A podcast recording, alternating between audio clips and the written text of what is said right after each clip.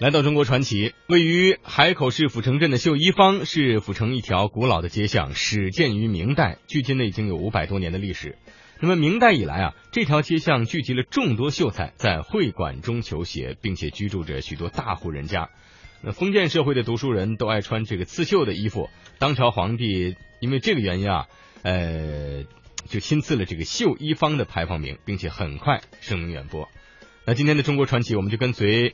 海口电台的同行一起来了解海口古老街巷绣衣坊的故事。绣衣坊不仅是海口府城地区一条古老的居民巷，也是当地最具民俗文化的一条街巷。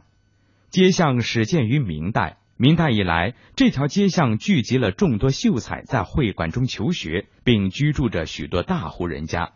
相传明代当朝皇帝因为这里学子聚集，人文未起，亲赐绣衣坊牌坊名。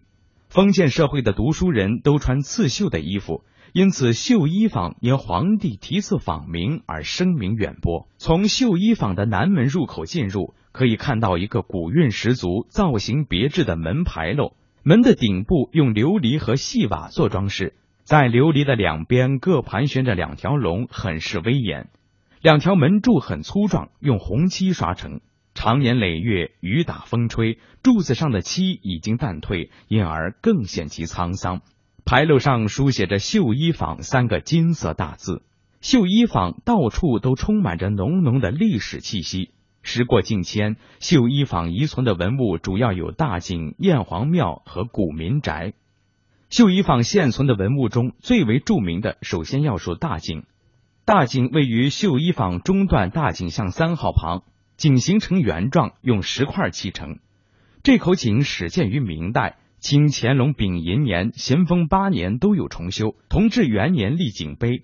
家住距离大井最近的居民莫阿姨，已经在绣衣坊居住七十多年了。他的女儿胡雪媛说：“他那个井当时是有一个石碑。”上面有很多很多人的名字，然后我妈来的时候呀，他那个井的石碑的名字那个已经没有了。这个井啊，我们久不久会清洗一下，因为之前怕很多小朋友不懂事呀，丢些垃圾过去，所以现在才锁住的。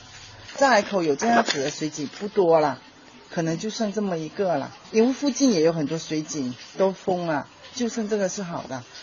虽然有着五百多年的历史，但是直到现在，这口井的泉水依旧干清旺盛，现在仍为当地居民日常生活饮用水。胡雪媛说：“井水啊，冬天是很暖的，夏天是很凉的，而且它喝起来还有清甜的味道，那水很清很清的。这个我们从小就一直喝这个水井，就是这两年少喝了。不过这只要没有自来水，我们都会去喝这个井水。”从大井巷出来，往绣衣坊北门方向走，燕公庙就位于绣衣坊六十七号。庙宇金碧辉煌，香火鼎盛。这里既是敬神的庙宇，也是绣衣坊老人之家，可以供这里的居民休闲娱乐、陶冶情操。走在绣衣坊两边，我们还可以看到许多古色古香的民宅小屋。但是，至今仍然保存完整的、规模较大的古老大宅院，却仅剩刘家祖屋和骆家大院两家。历史上，绣衣坊曾经有刘家、骆家、倪家、李家、冯家五家著名的大宅院，明清时期都是大户人家，并多有出仕为官者享誉坊中。经过岁月变迁，五家大宅院中，倪家、李家、冯家的祖屋已经拆旧新建。现在我们能看到的只有刘家和骆家两家祖屋大院，其中现存最完整、规模最大的绣衣坊老民宅为刘家祖屋，它位于绣衣坊二十三号，是刘家十一世祖刘振朝的父亲兴建，距今已经有二百多年的历史。刘家祖屋一列五进，现存四进，有一进房在清光绪九年被烧毁。现存的这家大宅院为明清传统建筑风格，颇具岭南民居特色。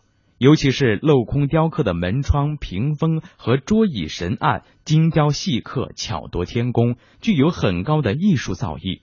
刘家祖上不仅在清代海南琼山出过举人，还做过知县，近至香港、上海，远至美国、加拿大。如今刘家子孙已遍布海南岛内外，目前仍有十多家居住在这里。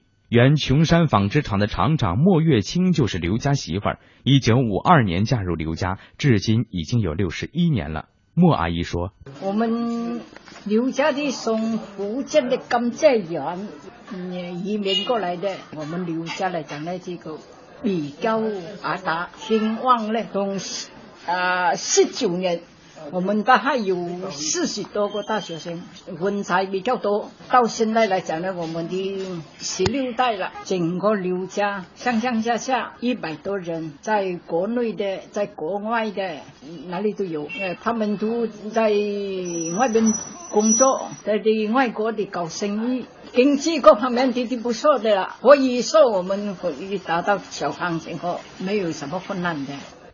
对于刘家子孙来说，这间祖屋也算是祖上留给他们最宝贵的财富。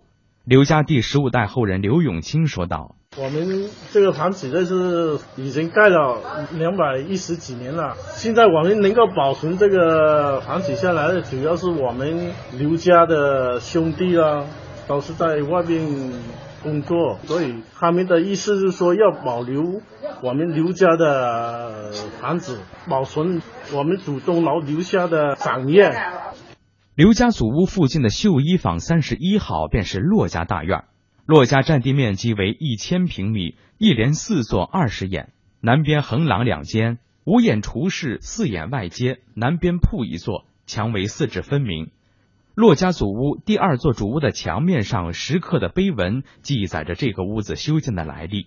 原来，现在的祖屋是骆家于清光绪戊寅四年秋天从陈家、蔡家手中买来，改建成现在的规模。骆家后人骆能建表示：“这个房子的两百年的事情就不知道了，人家盖好了，上一代人才跟家买的。”马连浩就把它搞大起来了，我们就就人多啦，大家族的了。后来弟兄多，我们我们这五个兄弟搬进里面了。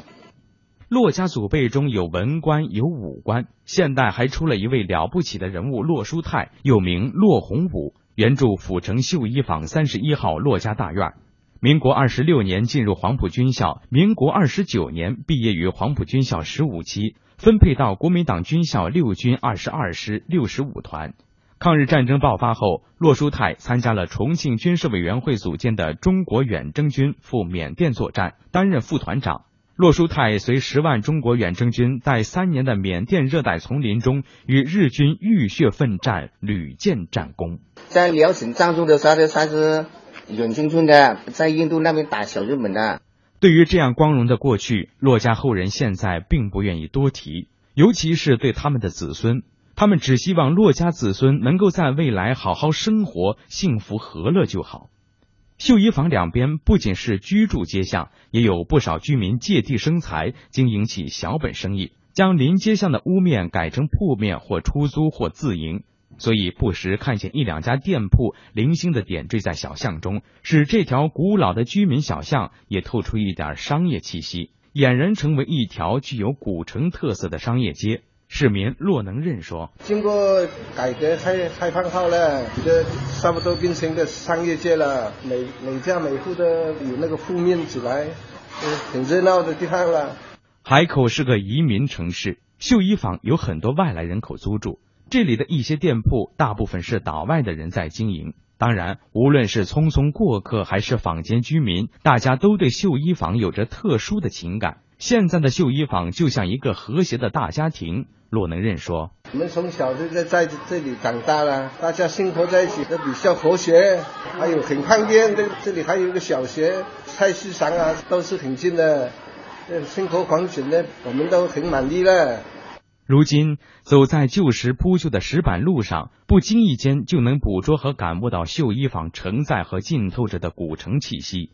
水泥屋与旧民房相伴。历史与现代交融，古朴与时尚共存，这就是绣衣坊。